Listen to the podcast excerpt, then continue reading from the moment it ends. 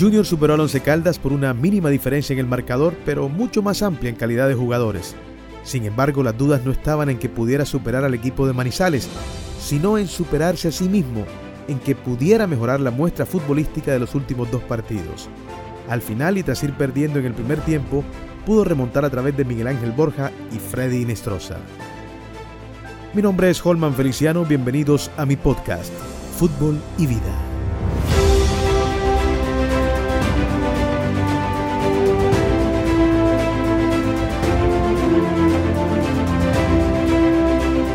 Hola, hola, ¿qué tal? Buenas tardes, buenas noches, buenos días, donde quiera que te encuentres. Aquí estoy nuevamente para compartir este momento contigo que estás allí escuchando, que estás pendiente de los partidos del fútbol profesional colombiano, en esta oportunidad del Junior de Barranquilla que logró su segundo triunfo en condición, esta vez en condición de visitante, eh, frente al equipo blanco blanco de Manizales. Sí, Junior logró remontar allí en Manizales y sumar tres puntos para acumular puntaje ideal, dos victorias en dos juegos.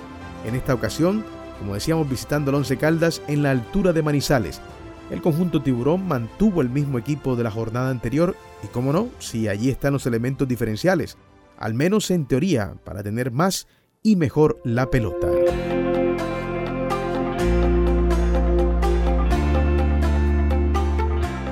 Junior entró desconectado al partido y bien temprano el Once Caldas aprovechó la pasividad y descoordinación defensiva para pegar primero. Rosero que sale lejos a buscar a Mender García y este resuelve de manera brillante de taco y habilita a Lemos, quien gana la posición de Piedraíta y define por el palo de Sebastián Viera. De pronto algo de complicidad en Viera porque siempre se dice que por el palo del arquero no debe entrar una pelota, sin embargo hay excepciones. Habría que revisarlo un poco más falta un poquito de agresividad, de velocidad a Viera, pero también la ventaja la tiene eh, quien lleva la pelota, ¿no? quien la conduce, en este caso el jugador Lemos, que termina marcando el 1 por 0. Gol de pizarrón del equipo de Eduardo Lara, que en el arranque, sin dominar, controlaba bien a Junior. Además, haciendo algo simple, poniendo a Lemos pegado a la raya por el costado de Piedraíta, distrayendo por el sector opuesto, haciendo que el bloque defensivo de Junior se corriera y quedara un amplio carril para la aparición de Lemos, que en esos minutos generó peligro a la espalda de Piedraíta. Pero no solo era error del lateral Piedraíta, es que no hubo coordinación ni comunicación para relevar en esa posición. Ni Zambuesa, que juega por la derecha y que debe cumplir esa función apoyando a su lateral, como tampoco ninguno de los volantes centrales, Ángel o Rodríguez, llegaban a cubrir ese espacio. Uno siempre idealiza lo que puede hacer un equipo, en este caso Junior, basado en los jugadores que tiene, y quizá se desespera con facilidad al ver que no fluye de la manera como uno imaginó. Algo similar pasó en ese primer tiempo. Hay alta expectativa por un triunfo y por un juego más fluido, y a los cuatro minutos ya vas perdiendo. Pues es entendible. De a poco el equipo fue adelantándose y jugando mucho más en campo rival.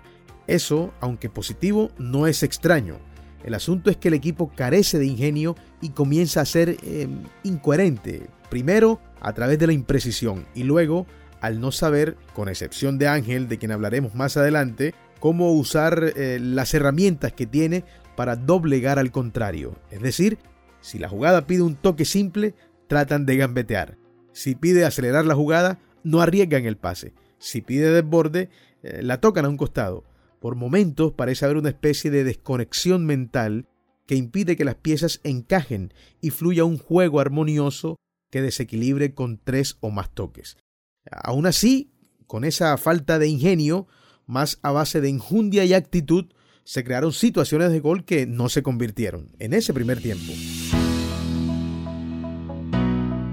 Ya en el segundo tiempo el equipo mantuvo el ímpetu del primero, siguió buscándolo, pero ahora más suelto, más coordinado, eh, manteniendo un orden que brotaba de la inteligencia, frialdad y personalidad de Fabián Ángel.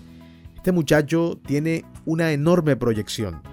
Esa enorme proyección eh, diría que se deriva de su simpleza para jugar y hacer jugar. Parece que viera el partido desde arriba, siempre está perfilado para marcar, eh, no hace gastos innecesarios, es prudente en el uso de la agresividad cuando va mano a mano. A veces hay jugadores que se exceden y cometen faltas frecuentemente, pero él sabe cuándo apretar, cuándo provocar una falta. Lo tiene muy claro. Y con la pelota fluye, fluye con, como diríamos, con el punto de sal necesario. No se excede en lo más mínimo. Hace exactamente lo que pide la jugada. Sí, es cierto que quien vino como referencia para sacar al equipo desde el fondo es Juan David Rodríguez, pero lo que va del torneo diría que nos hemos deleitado con un Fabián Ángel tan exageradamente simple que opaca lo que está a su alrededor. Ojo, esto no quiere decir que Rodríguez no haya jugado bien, pero a título personal prefiero verlo más. Creo que le falta presencia, hacerse notar más, ser revulsivo. Es cierto que la estadística avala lo que hace, por allí veo los números que lo favorecen, pero los números, estos números, muchas veces, sobre todo hablando de pases, de toques, de precisión, no te muestran la trascendentalidad de un jugador. Ángel, por ejemplo, tiene a su favor los números y la presencia, es decir, se nota mucho más. Pero bien, eh, con ese prometedor jugador en una álgida posición, Junior comenzó a mejorar, especialmente por el sector izquierdo. Junior es un equipo más zurdo que derecho. Fuentes e Inestrosa ya tienen una impronta que hace de esa zona tierra fértil para generar juego ofensivo. Miren, eh, en el fútbol los equipos buscan eh, a través de un plan doblegar a un rival de una X o Y manera pero muchas veces los goles no llegan de la manera como se planificó que podían llegar. No podría afirmar que fue lo que sucedió en Junior, que ciertamente mereció ganar y por más goles incluso. El empate llegó por una acción que inicia sobre la izquierda, hay un mal rechazo del defensor del Caldas muy malo y Junior aprovecha ese error con decisiones rápidas y mucha precisión. Un toque a piedradita, este la toca al centro y Borja que aparece. Luego un cierre defectuoso le queda Inestrosa allí cerca del área chica y fusila al arquero. Bien por el jugador, pero ojo, es importante mejorar en esa definición.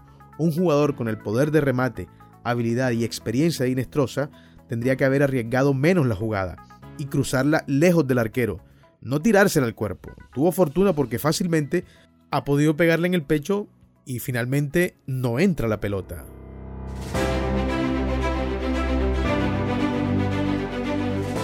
Bien por Junior, sumar e ir mejorando en el funcionamiento siempre será positivo. Hay que seguir trabajando la parte mental, estructurarla de tal manera que todos, los que juegan y los que no, crean, asimilen y se identifiquen con una filosofía y trabajen como consecuencia de ello. Alejar el ego, entender que todos deben involucrarse en todas las fases del juego. Esto es circunstancial, no es literal. Que todos son importantes desde su función que la única manera de ser útil y trascendental no siempre es con el gol o con el pase gol, incluso no siempre es con la pelota en los pies. Cuando ese mensaje esté claro, con toda seguridad, el juego fluirá mucho mejor. Acelerar cuando se debe, aguantar cuando corresponda, hacer lo que el mismo partido está pidiendo. Señoras, señores, jóvenes, em, hemos llegado al final de este episodio siempre advirtiendo que, bueno, no somos los dueños de la verdad, pero tratamos de ponerle un poquito de sentido común a cada cosa que vemos, a cada cosa que comentamos, respetando las opiniones en contra, porque, repito, esto es subjetivo, pero es una manera distinta de verlo y queremos compartirla con ustedes.